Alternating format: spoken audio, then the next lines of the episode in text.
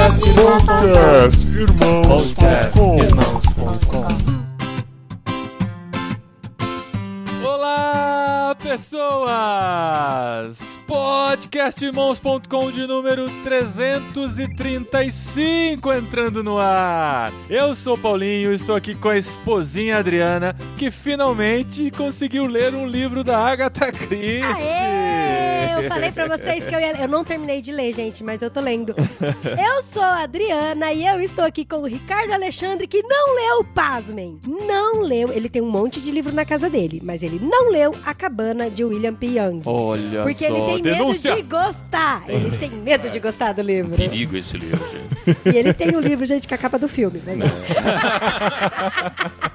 Olá, eu sou o Ricardo Alexandre e do meu lado tá Cacau Marques, que está muito acima da média de 2,54 livros da população brasileira por ano. Pô, a média é essa, é? Pois é. Olha, não tava sabendo, não. Conta gibis da gente, Mônica. mas por ano? Não Dois e meio conta. por ano? É, exatamente. Por ano. Meu E olha que Deus, ainda o é povo. muito baixo isso. Isso aí tá contando os livros do, né, dos youtubers, É. da Ah, Kéfera, do... E não tá contando quem mentiu, né? eu, vou, eu vou mentir, vou jogar um número bem alto. Dois. E eu sou o Cacau Marques, estou aqui com o Paulinho, que é um grande leitor. Entenda como você quiser. É, muito bom. E ele também poderia fazer um livro, né? Que tal? Boa ideia. Não é? Vamos escrever um livro, pessoas? Opa! E nós estamos aqui em mais um programa comemorativo especial dos 20 anos de Irmãos.com e estamos aqui para falar de livros, para falar de literatura, para falar de uma coisa que nós somos apaixonados e mais do que isso, Mais do que isso, muito mais do que isso. para lançar oficialmente a campanha de financiamento coletivo do nosso primeiro livro. Sim, vai ser o primeiro livro que lá no cantinho embaixo, acho que é embaixo, né, amor? É. Vai ter o logo de irmãos.com. É, É porque é embaixo que ficam os logos, né? É, nesse caso vai ser. e nós estamos lançando o livro 100 livros que todo cristão deve ler, que é uma pesquisa gigantesca que estamos fazendo há alguns anos. Você vai conhecer detalhes desse projeto aqui nesse programa, a gente vai contando no decorrer do programa. E a gente vai falar sobre livros também, porque, como eu disse, é uma coisa pela qual nós somos apaixonados, além de filmes e séries, a gente ainda gosta de ler, né? Ainda a gente arruma um tempinho pra isso ou tenta arrumar. É, a gente vai discutir a realidade que a gente vive no Brasil com relação à leitura, na igreja, como o que acontece na igreja é um reflexo da falta de leitura ou da, da maneira como as pessoas têm tido acesso aos livros. A gente vai falar sobre tudo isso nesse programa super especial do podcast Irmãos.com.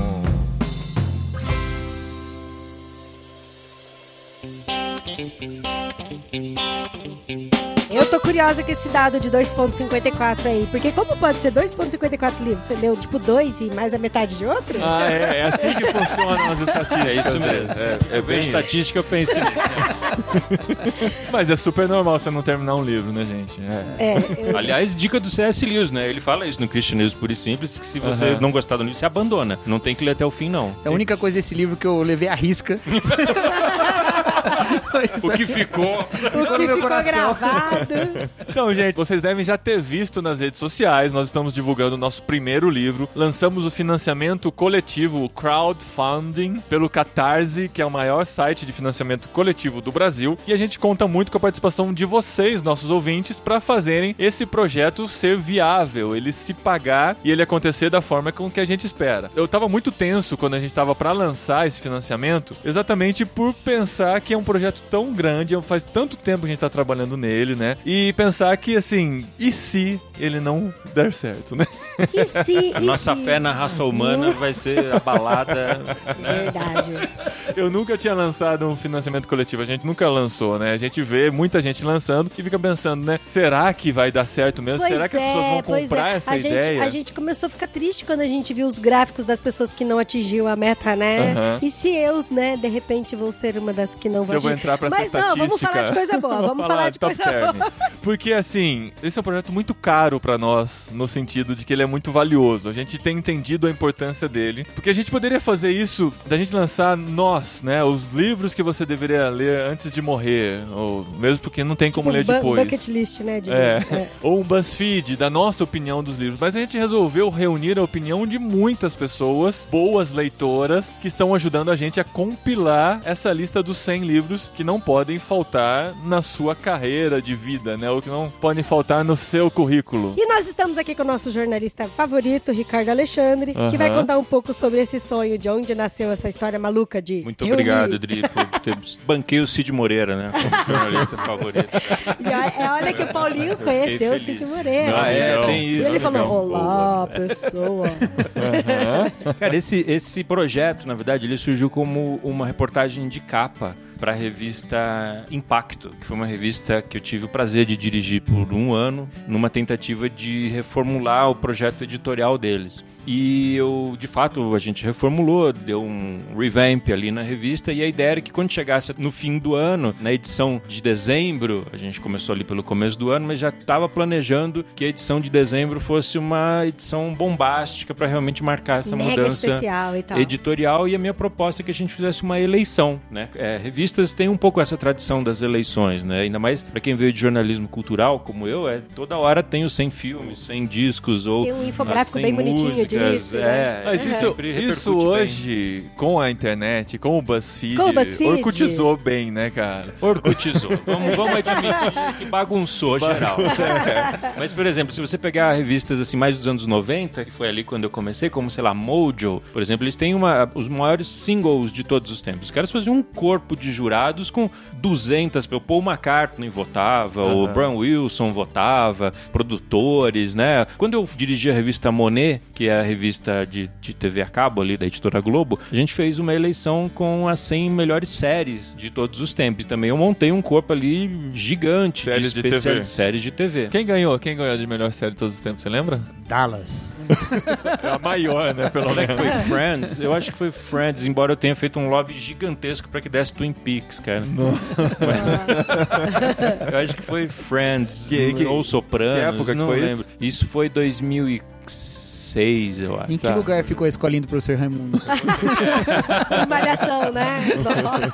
Mas aí na Bis, por exemplo, eu fiz ali as 100 melhores capas de discos de todos os Nossa, tempos. Então, hora. eu chamei publicitários pra votar, gente, artistas plásticos, sabe? Foi sempre assim. Então eu falei, meu, eu quero fazer ó, Se eu sou essa crente, capa. né? Aí você pensou também. Não. É, eu confesso que eu nunca pensei nesses termos. Mas, mas, enfim, aí quando eu, eu falei, meu, vamos fazer essa matéria de capa em dezembro, a gente começa a reunir um mega time de autoridade, é, pastores, líderes, artistas, cantores, professores, teólogos, e a gente convida esses caras para votar nos seus livros mais importantes, os livros mais importantes da sua caminhada, que eles pudessem sugerir para as pessoas Aham. que estivessem seguindo-os, né? E eu comecei a fazer. Então foi ali, acho que 2014 começou esse projeto. Então eu pedi para muita gente votar, as pessoas começaram a votar, era uma revista pequena ainda assim, então confesso que, né, a repercussão foi menor até do que eu imaginava ali inicialmente. Só que a revista não chegou até dezembro. A revista acabou antes. E eu fiquei com um monte de votos na mão. Eu tinha votado na época. Paulinho já. De Gasperi ele tinha É. votado. Olha só, que Você vê que é só, só, Só- top. só- só renome, é, né? Só top rooftop. Bem isso. E aí eu fiquei com aqueles votos da mão e falei, cara, tá muito legal. Muita gente bacana. O doutor Rousseau Shed votou. O Shed votou, gente. Olha que fofo. Entendeu? E aí eu falei, cara, eu vou dar um jeito de publicar. Uhum. E aí a gente começou a pensar é, em como viabilizar esse projeto e como todo projeto paralelo tinha grandes momentos de, não, não vai rolar. Aí eu desistia e aí voltava e tudo. E até que eu cheguei na ideia de fazer um livro. Eu falei, cara, eu acho que isso pode ser um livro muito bacana, né? E aí, conversando com algumas pessoas, conversando com algumas editoras, ficou claro que esse livro não poderia ser lançado por uma editora, Aham. né? Você E até o- tentou, né? Você tentou então, conversar eu com tive, editoras. eu tive algumas conversas com algumas editoras, mas ficou claro ali que rolaria um embaraço ético Uhum. ah, se o livro fosse lançado com, por qualquer editora que fosse. A né? menos que fosse o primeiro livro de uma editora, né? A menos, exatamente. Isso é um baita pé na porta, né, cara? Nossa, cara. Porque aí o que que acontece? É, o cara fala assim, ah, mas a editora concorrente tem mais livro que a minha e eu tô apostando nisso. Uhum. Ou uma conversa que eventualmente poderia ser até pior do que essa. Ah, não tem como, né? Dar uma mandrakeada aí, sei lá, não sei o quê. E eu falei, O cara, meu não, não... pode estar nem. Não precisa ser os primeiros, né? É, entendeu? Você não Então- precisa mudar os votos de ninguém, só bota uma galerinha que eu conheço votando. Bota meu tio, minha mãe, meu vizinho. Tudo meu sobrenome na lista, né? A gente fez até essa piada no vídeo, né, que do Catarse, que a gente fala assim, não ia ficar bem ter uma editora, sair por uma mesma editora que tem um monte de livros na lista. E- Cacau, você acreditou na piada? Assim, você, você sentiu que foi roteirizada ou você acha que foi do momento mesmo? Assim? Não, achei muito natural. Muito natural, obrigado. Eu, eu reassisti esse vídeo várias vezes. Aí eu ficava olhando pra minha reação, assim, quando eu dava a deixa pro Ricardo fazer a piada, assim, eu fiquei olhando pra minha cara assim, tipo, vai, Ricardo, acerta. O timing é tudo no humor. Lembra né, que a gente combinou? Mas aí o que aconteceu foi isso. Não iria ficar bem ter um monte de livros da editora X e ia ficar pior ainda se fosse para uma editora que não tinha nenhum livro ali na lista. Uhum. Então a gente se viu num impasse ali sobre a maneira de lançar esse livro, mas ao mesmo tempo surgiu essa ideia que aparentemente está sendo super feliz, né? Pelas primeiras repercussões. Aparentemente é Né? bonitinho, né? A gente fica nessa expectativa, né? É, mas pelos primeiros sinais aí tá bonito, tá gostoso, né? Aham. Que é Tá o, o gostosinho. financiamento coletivo no Catarse, que tá, tá, tá super legal. Aí o, o Ricardo veio falar com a gente, né, amor? A gente E já falou, tava acompanhando. não, irmãos.com, né? Inclusive, assim, nesse meio tempo eu ficava perguntando, "E, Ricardo, é aquele livro, é aquela revista lá, o que aconteceu? Ele falou, ah, a revista morreu, mas a gente tá tentando, pensando em fazer um livro e tal, né? Aí ele chegou com a ideia, e se a gente lançar isso por irmãos.com? Eu falei, cara, Você tá Olha aí, maluco, né? bate, Tá bate aquele medinho, assim, né, de ousar, assim, será que a gente, né, arrisca uma coisa dessa, um livro, né, um negócio sério, né, de Não é uma funcionar, lista é. só de 100 Não é um post livros. no irmãos.com, É, né? A gente vai aham. precisar financiar isso aí, envolve grana, né? Mas a gente curtiu demais, a gente já curtia demais a ideia. A gente falou, não, vamos junto, vamos, vamos ver como é que a gente faz isso, vamos atrás dos meios. A gente começou a pesquisar sobre financiamento coletivo. Muito. A gente chamou gente pra ajudar nas pesquisas, né? Porque a pesquisa é um negócio maçante. Você entrar em contato. Se a gente conseguiu aí cento e poucas pessoas, a gente entrou em contato com três vezes mais do que isso de pessoas Certamente, conseguir certamente. a opinião delas, né? E a pessoa sentar e escolher 10 livros é complicado pra ela também, né? E a gente pediu pra colocar em ordem de importância ainda. Aí a pessoa É, falava assim: é nossa, tem que colocar em ordem. Né? Não, e é bacana explicar pro ouvinte que assim, tem uma pré que é cansativa, que é Aham. o, olha, vamos votar. Aham. Ah, mas ó, tá na Vamos hora, escolher manda quem são as novo. pessoas que a gente vai pedir o voto Sim. também. As Porque pessoas- assim, a gente pediu pra pessoas que, assim, que a gente considera influente, né? Exatamente, são pessoas representativas do que Isso, é é, a boa igreja cristã brasileira. E aí tem um trabalho de produção mesmo, que é a redação. É a pesquisa. Imagina você checar título por título de todos os votos, porque Aham. nego vota com nome em inglês, entendeu? Ah, isso é Apesar da verdade. gente colocar nas instruções. Sim, verdade, verdade. Que aí nego escreve assim, ah, é, é um, é um segundo livro com uma capa azul, que tinha uma árvore, que não sei. Aquilo mudou minha vida. Só Ou que é então, uma pessoa que a gente super admira, então a gente claro, vai teve gente atrás que e- mand- ah, entrou na biblioteca e tirou foto e mandou. Mandou. né? Ah, isso é foto do verdade. livro. Bateu Ah, legal, foto dos legal. Livros, É. né? Isso é ótimo. E aí bem também legal. tem o trabalho de redação, né? Porque a gente não queria simplesmente, não quer colocar simplesmente ali o, o nome E a sinopse do não, livro, né? de jeito nenhum. É. Então a gente quer botar a ficha técnica, o ano de lançamento, depois estamos pesquisando sobre cada livro, como é que foi escrito, onde foi, o que o cara quis lido na época, quais são as influências que ele causou em outros teólogos, etc. Então, Sim, quer sim. dizer, é um Umas trabalho curiosidades, né, a muito gente quer legal. pôr sobre aquele Sim, livro. exatamente. Porque tem esse envolvimento com o livro também, que é muito legal, que você tá se envolvendo com uma obra que tem uma história de envolvimento com outras pessoas. Então, tem um Isso. senso meio comunitário, então Aham. essa ideia da recepção, o contexto no qual a coisa surgiu e Aham. tal, É. isso é muito legal. É, né? isso Então, faz toda a É diferença pra mim, histórico cara. mesmo, eu não né? consigo É. ler um livro e nem assistir um filme. Pra mim as coisas são muito é parecidas. É. Às vezes começou o filme, ele para, tá mó clima gostoso. Não, aí não ele para. Eu, para pego, eu saco o celular, entro no IMDB, porque eu preciso saber qual era a realidade do mundo quando aquele livro, Aí ele perde filme a foi cena escrito. e É isso. Mesmo. Mas no cinema você não faz isso não, né, Paulinho? Ah, eu vou. eu- antes, né? É, eu pesquiso antes, porque eu já decidi assistir o filme, eu pesquiso antes. Talvez você Mas ele tá quer lá, saber- ele quer assistindo saber filme o com o Paulinho, ano. ele saca o celular e MDB, aquela luz na cara. Não, e mas com o ele livro é quer mesmo. saber o Eu não ano consigo. do filme, eu não consigo é ler um livro sem ver que ano que ele foi escrito. Não tem como, assim. Porque faz muito parte da realidade que o autor estava vivendo, as coisas que ele escreveu. Né? Você vê C.S. Lewis escrevendo durante a guerra, É muito a Segunda louco, Guerra Mundial. O louco. que significa isso, né? Não, ou de repente o John Stott é, escrevendo contra a cultura cristã no meio do movimento contracultural de Londres dos anos 60 ali. É, É, tem muito faz legal. todo sentido. E uma curiosidade assim que a gente tem sobre o livro, conforme a gente foi contando o projeto, pedindo votos para algumas pessoas, aí elas falavam: "Ah, porque você já pediu voto de fulano de tal? Ou já pediu voto de fulano de ciclano? Já pediu voto de XYZ?" E aí a gente ia pedir o voto para XYZ e de repente XYZ não tinha uma lista de 10 livros pra É, eu Na verdade, eu assim, senti um pouco isso. Ninguém falou assim, ah, eu não tenho 10 livros Não, pra recomendar. ninguém Não, não. fala. Mas a ninguém gente admite. sente nas entrelinhas, né? gente sentiu, sentiu. Não, pera que eu vou mandar, pera que eu vou mandar. Ai, meu Deus. Eu senti, assim, tinha gente que queria participar, mas eu, tava claro que todos os livros que ele leu foram os livros que o pai escreveu, sabe? É. Outros nem isso, Olha a sabe? acidez. a acidez. Mas aí é, é Quando vai complicado. todo mundo porque- olhar no livro lá, quem tem pai famoso.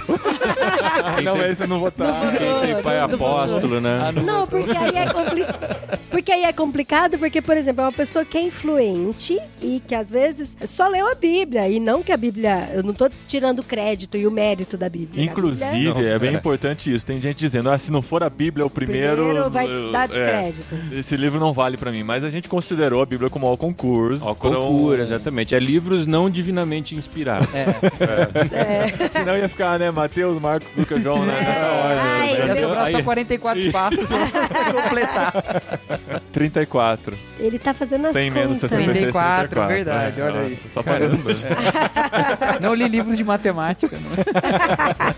O Cacau é historiador, gente. Cara, eu me lembro que o meu nível de desespero die hard de fazer um negócio o mais legal possível era tamanho que eu cheguei a pegar ó, os dados do último censo do IBGE para ver qual a- o percentual de cada tradição religiosa dentro do espectro cristão brasileiro para eu tentar reproduzir exatamente esse- representatividade. essa representatividade no- entre os votantes. Aham. Então, não, Que nós temos que ter mais nossa, disso aqui do que aquilo ali. Aí chegou num ponto que eu falei, cara, Então, eu né? tenho certeza que isso não vai dar certo, Não eu vou vai. morrer no meio do, do processo. Mas Deus, era, era, ne- era nesse nível, assim, de carinho, né, pelo projeto, né? Aham. E eu vou dizer que isso não deu certo porque a gente não teve todas as respostas que a gente gostaria de ter, porque em certo momento eu tava fazendo isso mesmo, né? Então eu vi que, por exemplo, Mas o que que você acha que ficou faltando, assim? Não, o que, o que- o que acontece é o seguinte: 70% dos evangélicos brasileiros são pentecostais, Uhum. por exemplo. E com todo carinho aos amigos pentecostais, a gente tem um. um- um- um- Olha, Ai, olha o terreno. Olha o terreno escorregadio. Olha o terreno perigoso que ele está prestes a Eu tô, entrar. é, tô com um pouco de medo. Estamos antecipando a cena aqui, vai lá. O que que, o que, que nós Ninguém temos? ajuda, a gente fica- só fica olhando. Ninguém ajuda. Vai, Ricardo. Com todo respeito aos amigos. a gente teve uma re- resposta muito perto de zero dos convites que a gente mandou para autores pentecostais, para professores de teologia pentecostal, de teólogos. Não foi exatamente uma representatividade zero. Temos lá. uma representatividade, Pessoas. mas é inversamente proporcional A à representatividade que eles têm no espectro brasileiro. Aham. E todas as pessoas que votavam me incentivavam a desistir, né? Nossa, De- sério? de- é, porque falou assim, não, eu sou pentecostal, mas, ixi, cara, esquece. não, você não vai conseguir, entendeu? Então Gente, era são muito isso fatos, aí. tá? Ouvintes pentecostais. são fatos que ele está colocando aqui da nossa pesquisa. Não Por estamos quê? declarando Não- então, nada. é, exato. Por quê? Não sei, não- e também não quero, não quero entrar nessa série, só tô contando da dificuldade. Aham. Aí acabou que a gente acabou tendo uma eleição com uma grande variedade, mas que não realizou o meu sonho de representar igual o IBGE.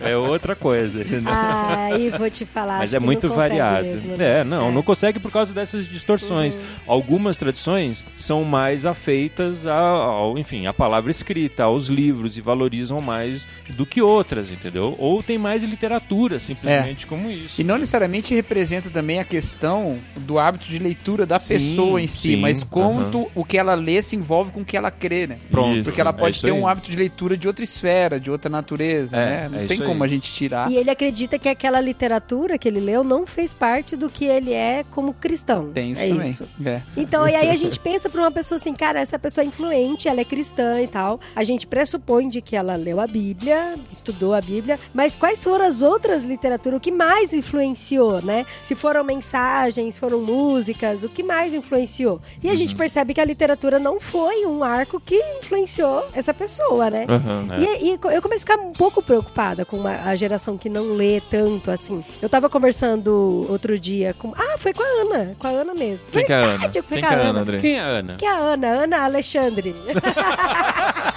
Inclusive, vamos abrir um parênteses. Vamos abrir o parente da Ana. Pra Mas peraí, tem que tocar a história? música do Love Story Ah. de fundo enquanto você fala isso. Não, na verdade, quem vai falar é você. Não, se for o Paulinho, ele vai ter que falar a com aquela voz de radialista. É, E uma história de amor surgiu por porque senão eu vou cem resumir. Se bem que quem iria Não. contar com detalhes era a própria Ana, né? A mulher, porque o homem também vai resumir. Mas surgiu uma história de amor a partir do projeto dos 100 livros, né, Ah, Ricardo? gente, ele É tá bonito. coradinho aqui. É, eu tava esperando essa Se a rádio tivesse vídeo, hein?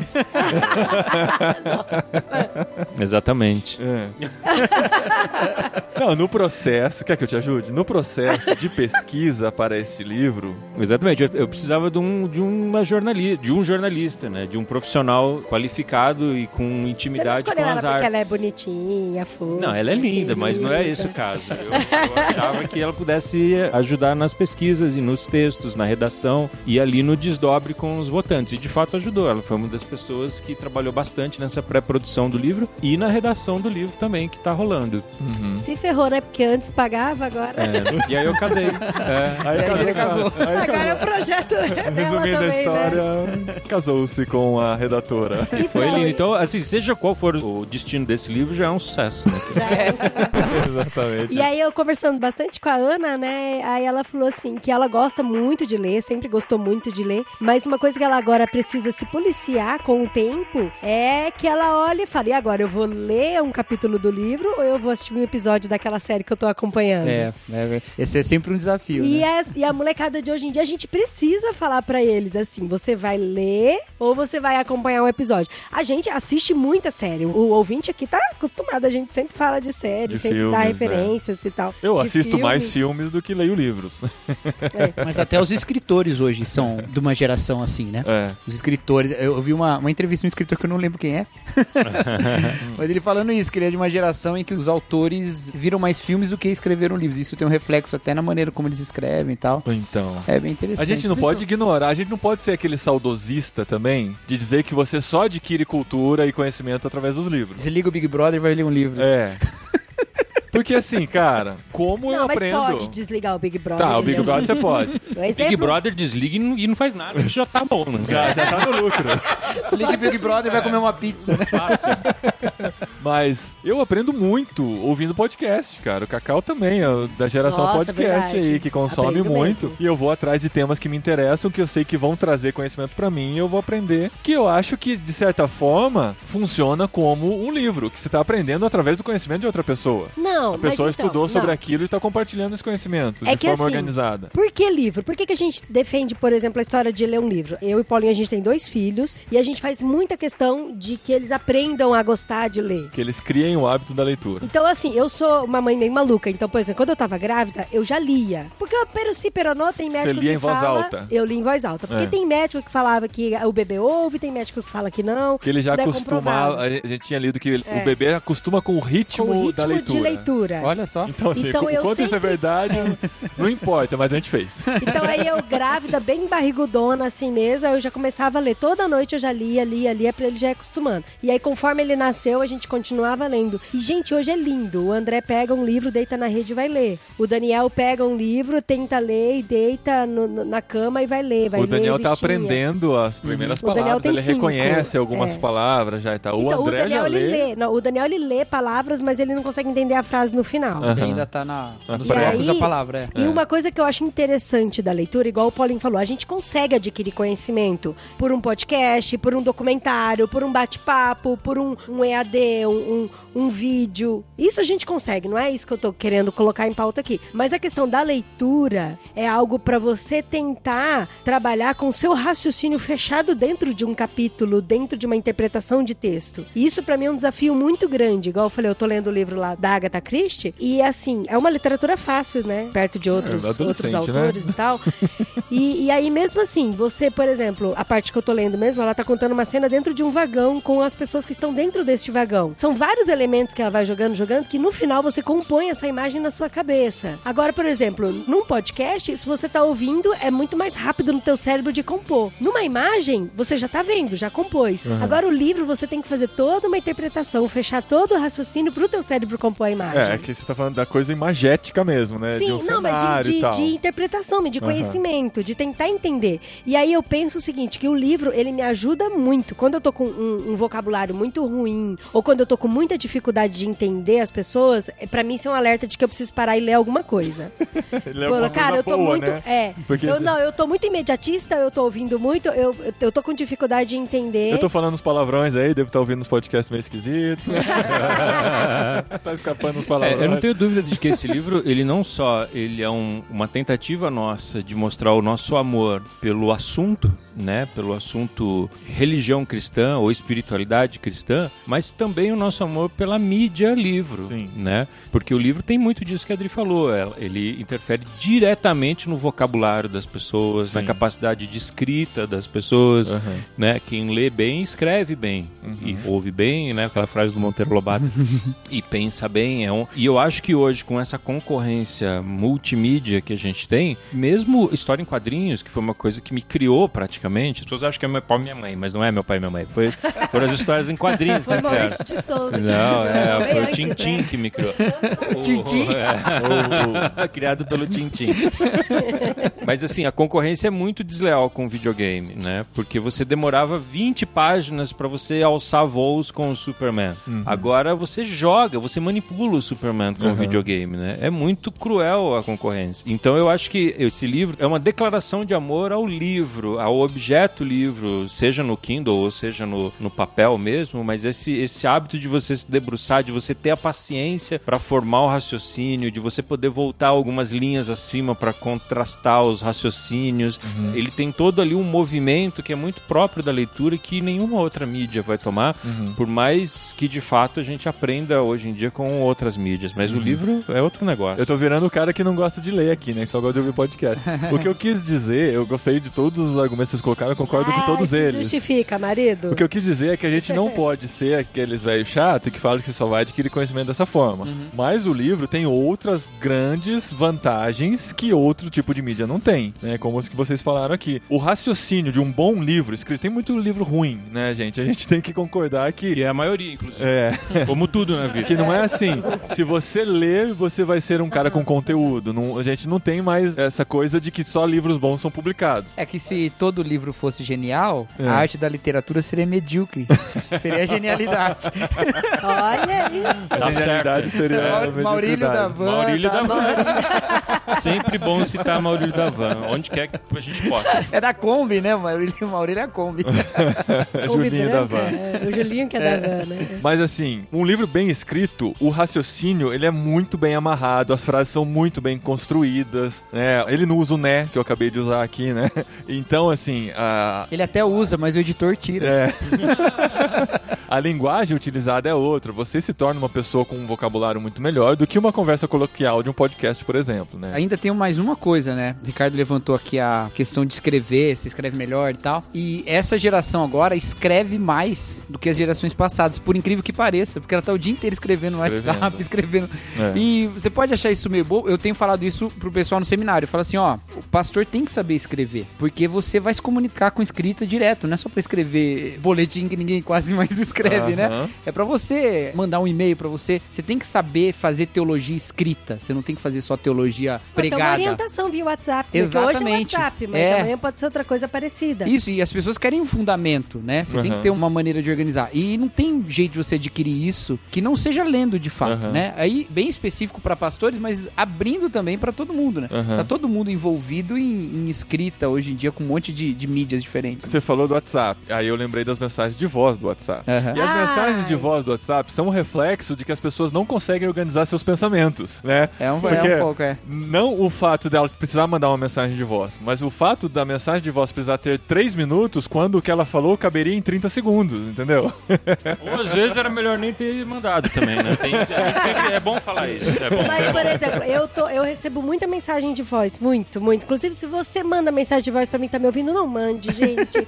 Mas a maioria das pessoas fala assim, ah, porque eu não consigo explicar direito por texto. É um então pouco deixa eu irônico. explicar a minha ideia por áudio. É um pouco E é irônico você mesmo. pedir isso num podcast. né? Por favor, não mande mensagem de voz. Fica aqui me ouvindo por é. uma hora. É verdade. Mas eu vou dizer uma coisa que talvez cause espécie nos nossos, nos nossos ouvintes. Mas assim, a maior parte dos livros escritos por pastores, na verdade, eles são falados Uhum. e depois algum cristão ali, de boa vontade, Transcreve Então. aquilo e organiza Transforma em língua portuguesa. E e, e- transforma em, em- em língua portuguesa escrita. Isso que- Então, mas não faz. É, é muito estranho. Assim, por exemplo, eu não, não tenho muito contato com esse tipo de livro. Mas eu li um livro. Ou tem, a gente... Ou tem e não sabe, então, exatamente. Mas eu li um livro de uma pessoa que eu não sei se eu posso citar ou não. Não, Pode não citar? cita, eu não sei quem é, mas. Só não- fala quantas sílabas.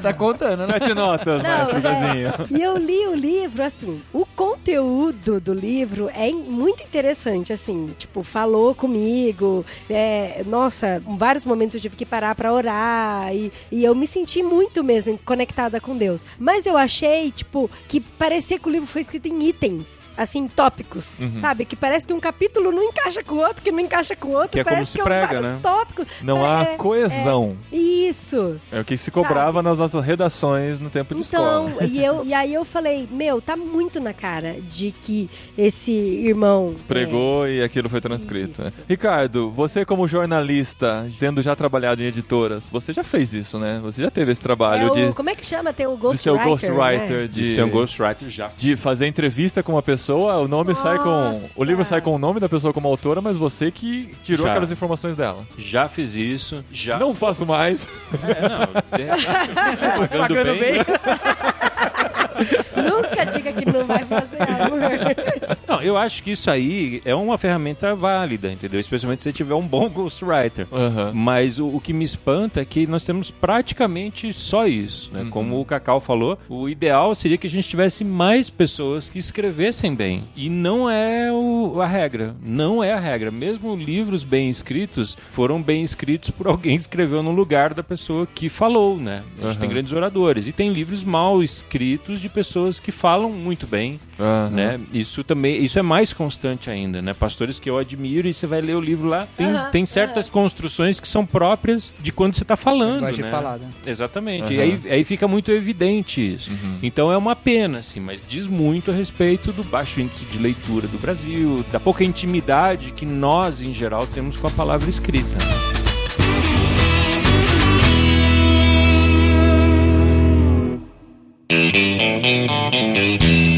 Então, mas assim, a gente fez, né, esse levantamento. Estamos, né, fazendo com o projeto Aham, e tal, dos 100 estamos livros. trabalhando estamos no projeto ainda. Arduamente, É. suor, ó. Porque a gente acredita muito forte de que a relação dos livros que as pessoas leram tem muito a ver com a sua formação do seu caráter cristão, né? E Aham. aí eu queria, assim, que vocês falassem um pouco, ou o Ricardo ou o Paulinho, sobre o que, que essa relação de livros tem a ver com o Você cristianismo pode falar também, mesmo, tá, Cacau? Né? Cacau, Tá bom. Cacau tá convidado aqui a Ela não te convidou, mas eu convido. É. Qual que é a pergunta? Relação? é, eu, eu fui distraído pela, pelo acréscimo O do que Ricardo. essa relação de livros tem a ver com o cristianismo mesmo, com uma formação de caráter cristão? É importante a gente dizer que a lista de livros a gente não pediu para eles votarem apenas em autores cristãos. A gente pediu para Sim, tem até votarem. Senhor dos Anéis na lista, né? Tem, não sei se vai entrar no 100, provavelmente vai, né? A gente ainda não terminou a tabulação. É. Mas tenho certeza que vários livros de autores não, se bem que Senhor dos Anéis é autor cristão, vai, se a gente, né?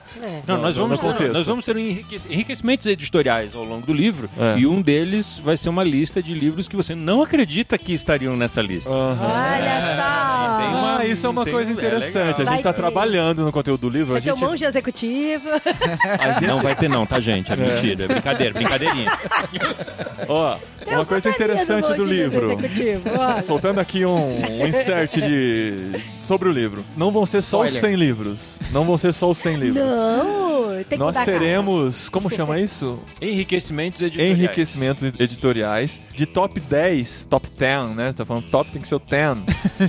Não, de livros de necessariamente. certas categorias. Então, quais foram os 10 livros mais votados na categoria tal? Família. Exato, entendeu? legal. então a gente vai ter essas listas. Então não vai ser uma simples lista dos 100, a gente vai ter outras listas interessantes. Às vezes você gosta mais de ficção cristã, por exemplo. Quais são os 10 livros de ficção cristã É isso aí. que vão entrar? Tem trabalho, né? É. Aqui, aqui tem trabalho, É. né, gente? E é por isso que a Cal tá aqui, que né, daqui pra frente a gente passa tudo pra ele. Ah, eu...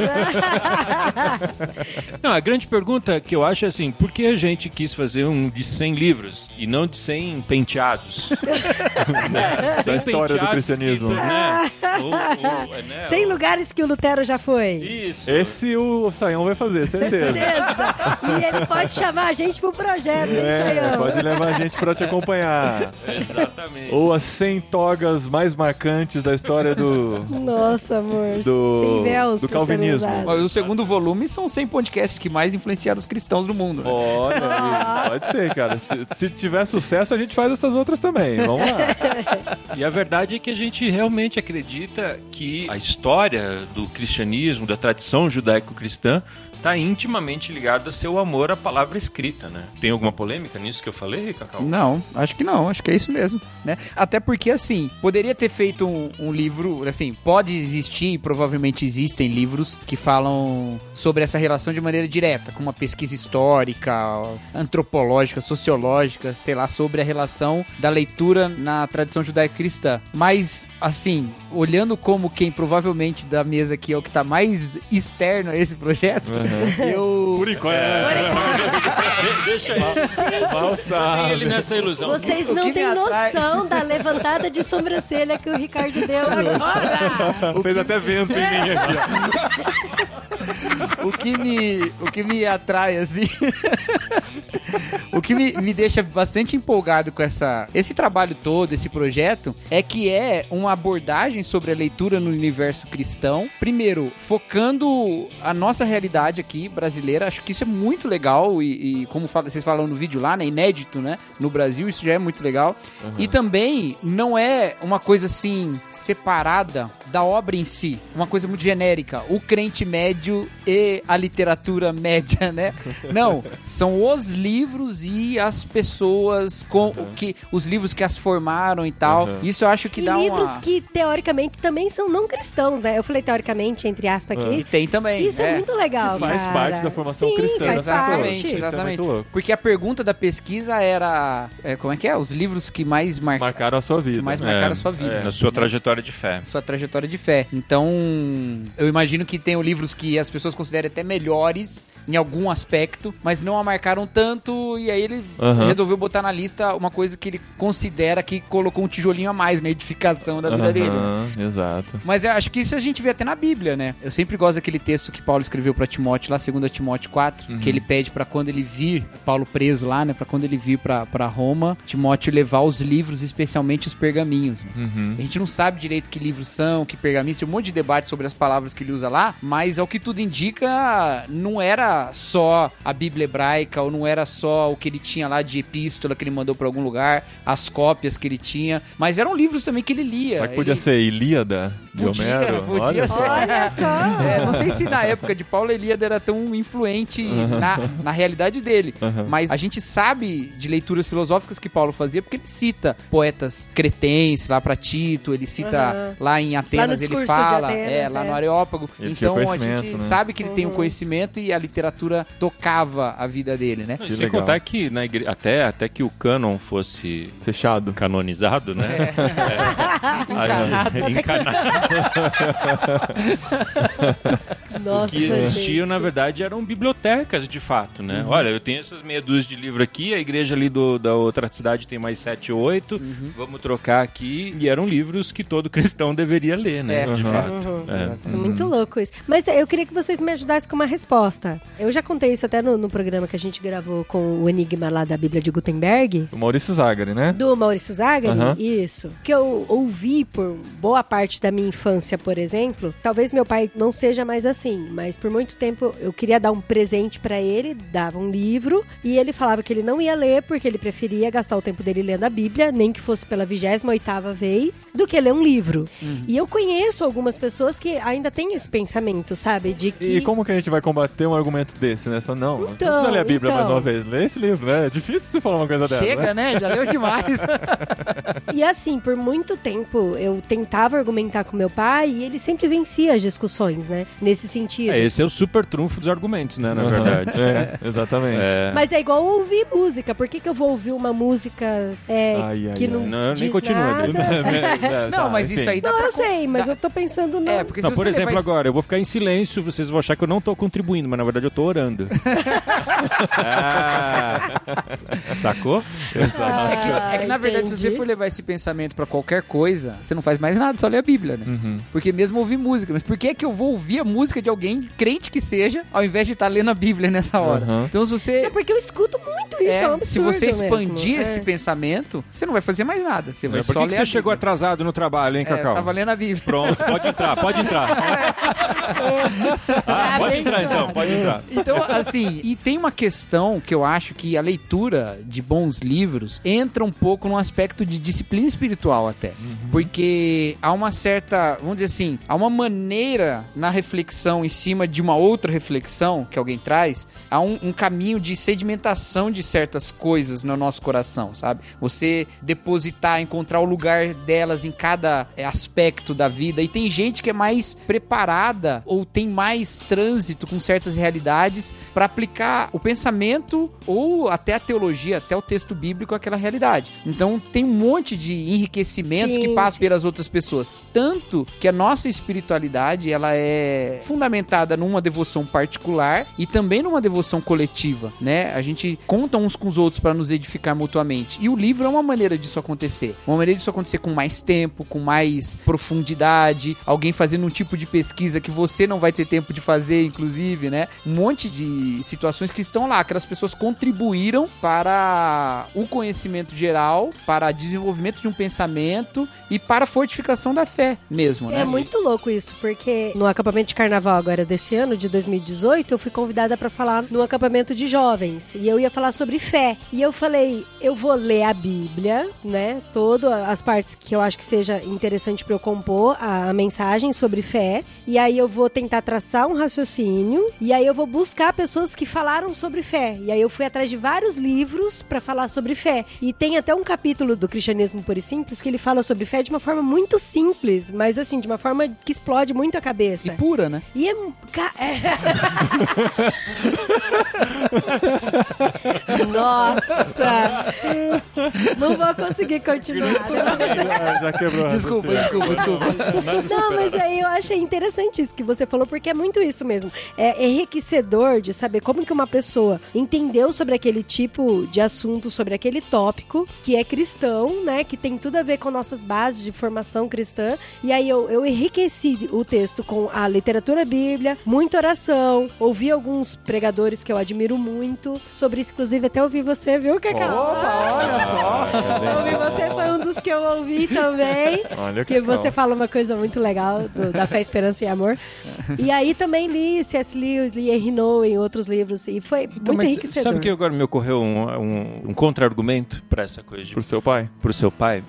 É, Gente, eu não sei se meu pai ainda é assim. Eu ainda não dou livro pra ele. eu tô torcendo Eu pra que ele seja, gravata. só pra poder usar esse contra-argumento. Esse, esse, esse podcast vai chamar, é assim vai chamar Resposta ao Pai, que é o nome de um livro também. Não, tanto que o, Kafka. o único livro que eu dou de presente pro meu pai é uma Bíblia. Resposta Só que eu dou Bíblia com comentários diferentes.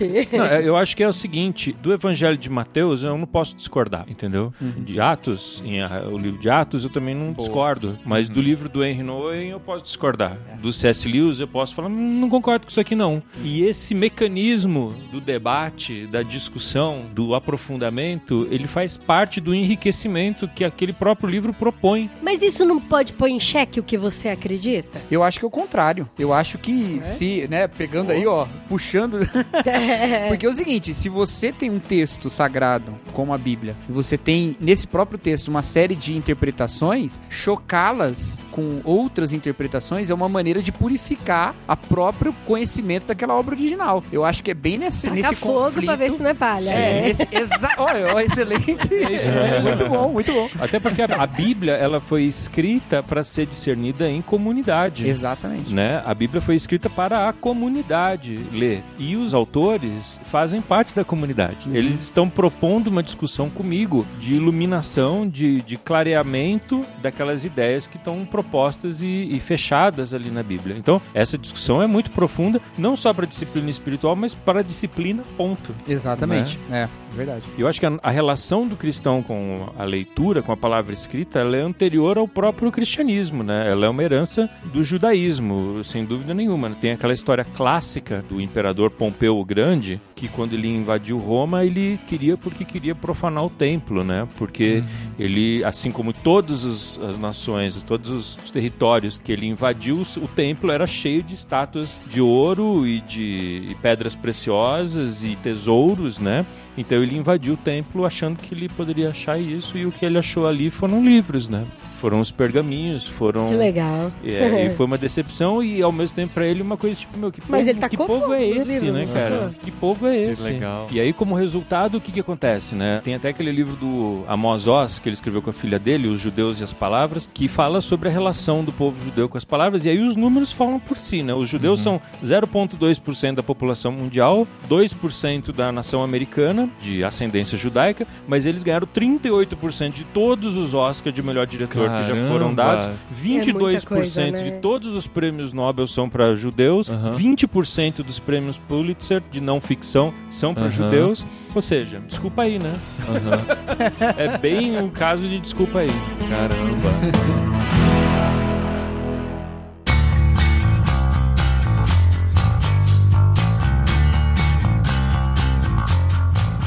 E a gente pode falar aqui, ó, a gente não votou, eu e o Ricardo, porque a gente não é estrela, né? Vocês são Mas meus só. o Paulinho e o Cacau votaram. Eu insisto muito pro Ricardo pra você votarem. Eu Tá, acho que então faz vamos sentido. pegar o Ricardo de carça também. curta aqui. Ricardo, fala um Não. livro, só um. um Ai, ai, ai. Que você colocaria que na você lista. colocaria na lista. Não precisa ser o top Precisa one. ser o primeiro. Não, eu, a pergunta, eu vou refazer a sua pergunta. Um livro. Um livro que eu colocaria na minha lista que foge do óbvio completamente. Boa. Pode ser, pode ser. Né? Mas porque o Ricardo não pode ser Porque o Ricardo lugar sempre comum. foge do óbvio. É um dos livros que eu colocaria na minha lista de crescimento espiritual é o Planolândia, do Edwin Abbott, que é um livrinho, uma, uma fábula, assim, estrelada por figuras geométricas. Que da hora. Exatamente, o cara sai de Planolândia e ele descobre que as coisas têm mais de uma dimensão. E aí ele começa a figura geométrica, né, que é o ponto que começa o livro. E isso, eu falei, cara, eu acho que a Trindade é isso. Quando eu li o livro, eu achei que era isso. Eu falei, estamos falando de dimensões que a gente mais ou menos entende e do jeito que a gente tenta explicar, né? Que ah, maçã, ou outro dia eu vi que era igual sorvete napolitano, né? Que era um Nossa, sorvete do só, sorvete- três sabores. né? eu achei Ah, ótimo. E teve o do Spinner, do Red Ah, é, do Spinner. Spinner. É, ele parado, são pessoas separadas que você gira, é uma coisa bom, só. Ah, do Spinner eu vi. Mas o livro que mais me ajudou a entender, ou desistir de entender, na verdade, foi o Planolândia, do Edwin Abbott. E depois eu descobri que o autor era um teólogo também. Mas eu li achando que era só ficção. Que da legal. hora, que Olha legal. vai entrar, Fugiu hein? bem do óbvio mesmo. Muito do óbvio. Pegou o óbvio e deu um É. chute no óbvio. Óbvio, Que que, óbvio. que Que... E você, Cacau? Eu não me lembro o que, que eu votei. não, brincadeira. Melhor ainda.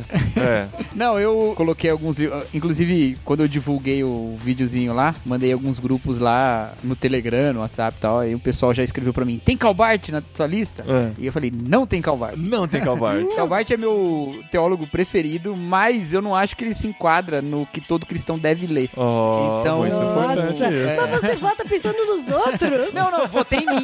Votei em mim como uma, como uma perspectiva pessoal. Assim, é, Calbart foi um, um autor que eu conheci numa fase já da minha vida mais, né, pra frente, né? Então, coloquei coisas que eu achei que fossem mais fundamentais. E aí eu coloquei um livro, um livro de um autor brasileiro que eu achei importantíssimo, que foi Quebrando Paradigmas, do Ed Renekiewicz. Olha Eu acho, só. eu acho Quebrando esse paradigmas. livro. é, Coloquei esse livro pra quebrar paradigma? Não. eu acho esse livro uma reflexão eclesiológica brasileira das mais brilhantes, das mais arejadas e então eu acho que pra igreja brasileira é um livro, ele teve um momento em que quebrar paradigmas por causa desse livro foi a grande fala de todos os pastores, usando inclusive mal usado a partir do que o Ed escreve no livro, né? Mas foi uma influência interessante e pra mim me marcou muito uma época da igreja mesmo, como pensar a igreja. Muito do que eu penso igreja vem de uma influência desse livro. Que o próprio hora. Ed já não concorda com tudo que ele colocou lá, né? Até onde eu sei também não vi ele falar isso, mas até onde eu sei ele não. E acho que é normal também, né? Mas é É igual é um livro podcast, muito a gente não concorda com um monte de coisa que a gente Eu já vou- falou. ó, Não, tô brincando. Eu não coloquei na lista porque é muito recente, mas tem uma reflexão, outra reflexão eclesiológica é, sobre a igreja, né? Que eu acho importantíssima, brasileira também, que foi a Igreja Sinfônica, do pessoal do Mosaico. Olha, do Pedro Se eu Dulce, tiver que né? recomendar É, dois é livros de eclesiologia, assim, pra qualquer brasileiro ler, eu recomendaria esses dois. Um dos enriquecimentos editoriais que a gente está fazendo nesse livro é autores que são votados e são votantes Ai, também. legal. Muito é o legal. É caso verdade. é. Quando eu falei com o Carlinhos Queiroz, eu agradeci pelo voto dele e falei, você vai aparecer duas vezes no livro, né? Ótimo. Teve livros dele que foram votados por outros autores. Muito legal, cara. Muito bom. E você, esposinha? Qual livro diferente? Ah, vai falar da cabana. Lá vem, lá vem falar da Eu cabana. gostei da cabana. Deixa eu gostar da cabana. Que livro que você leu Eu e não tem podcast? Eu gostei de ler a cabana por um bom período da minha vida. Eu gostava muito do Max Lucado também. Gostei muito de. de- eu, Uhum. li, eu lembro que eu li A Grande Casa de Deus, eu gostei pra caramba. Que ele faz uma linha paralela com o Pai Nosso. Eu gostei muito, assim. Até, assim, fez muito parte da minha formação de literatura, porque é uma literatura muito fácil, né? É bem gostosa de ler. Pra mim também, Max Lucado foi muito importante pro... Nossa, a gente devorava Max Lucado, assim. É, adolescência mesmo. Simplesmente como Jesus, pra mim foi um livro muito marcante. Bem- muito. E na hora de votar, o Paulinho Não põe. umas coisas assim, Não, porque ele tem vergonha. alemã, Eu- não, Gente, eu, ó, eu a falo, escola eu não de Genebra, né, Não, Saltério, cara. Saltério Genebriano.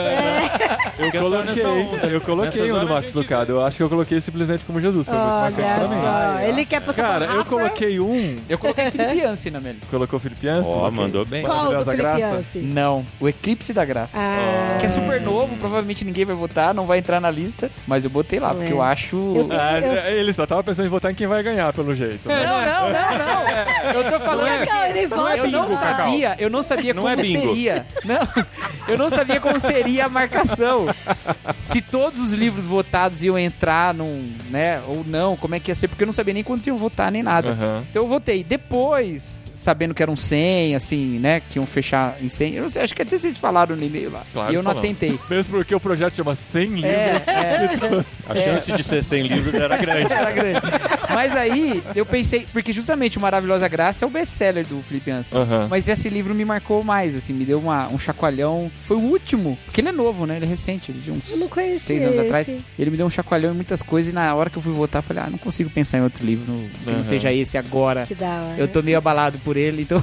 Mas tem muito a ver com isso mesmo, né? É. Então, tem um livro pra mim, assim, que eu li ele o ano retrasado. Quando a gente mudou pra Vinhedo, faz quatro anos. Eu li ele, a primeira vez eu devorei muito, assim. E aí eu- depois eu li de novo com mais calma. E aí depois eu li de novo. E assim, vira e volta eu gosto de ler. Mas ele tá emprestado e aí agora. Não eu é pra quero mim. pegar. Mas se a pessoa quiser devolver, tá tudo bem, né? Pode, pode. É, então. Mas é o livro do Henry Noe, Tudo Se Fez Novo. Ele é um livro muito curtinho, ele é fácil de ler, mas ele me confronta muito com a questão da ansiedade, sabe? Porque eu tenho uma necessidade muito grande de ter um controle sobre a minha vida, de planejar, de saber os passos, de pra onde eu vou, como que eu faço. E muitas vezes eu esqueço de que é Deus que tem que conduzir. E aí ele te confronta muito com isso, né? Dessa preocupação exacerbada que o ser humano tem de cuidar da sua própria vida. Uhum. Muito bom. A gente já fez dois programas antigamente no podcast irmãos.com que a gente falou sobre livros que marcaram a nossa vida. Tem o livros que marcaram a nossa vida e o mais livros que marcaram a nossa vida. Estão linkados aqui no post, você pode ver. Os livros que marcaram minha vida estão lá, né?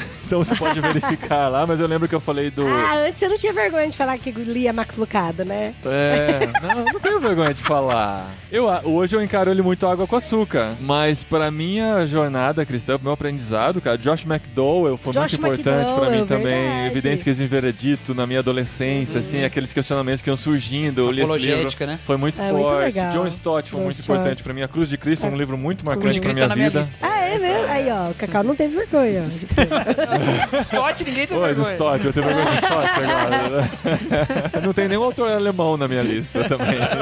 Acho que eu nunca li nada de autores O número alemães. de vogais no nome dos autores do Paulinho é ma- maior do que o de consoantes.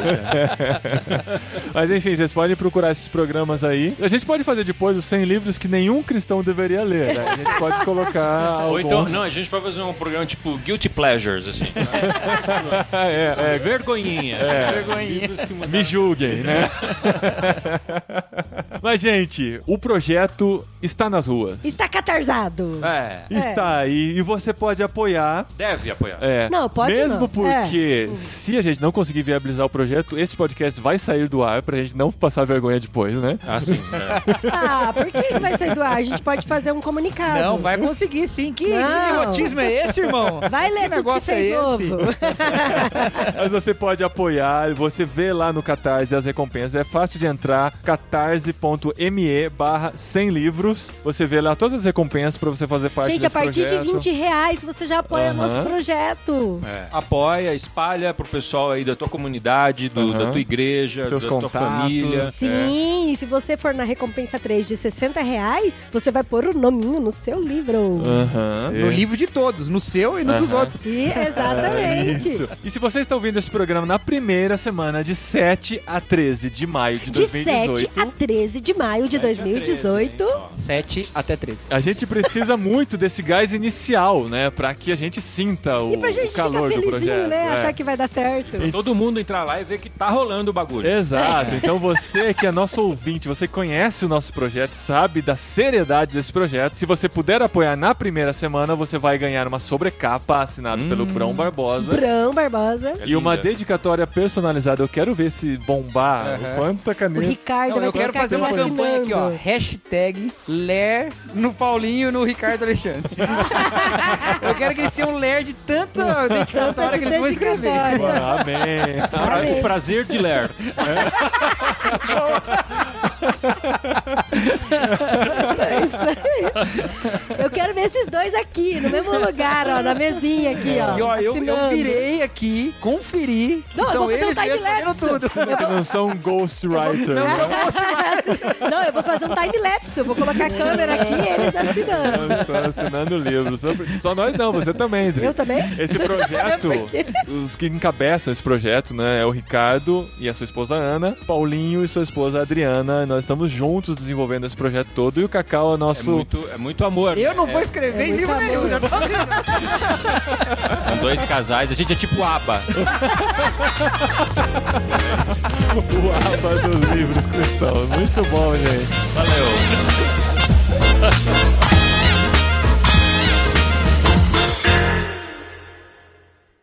Recadinho!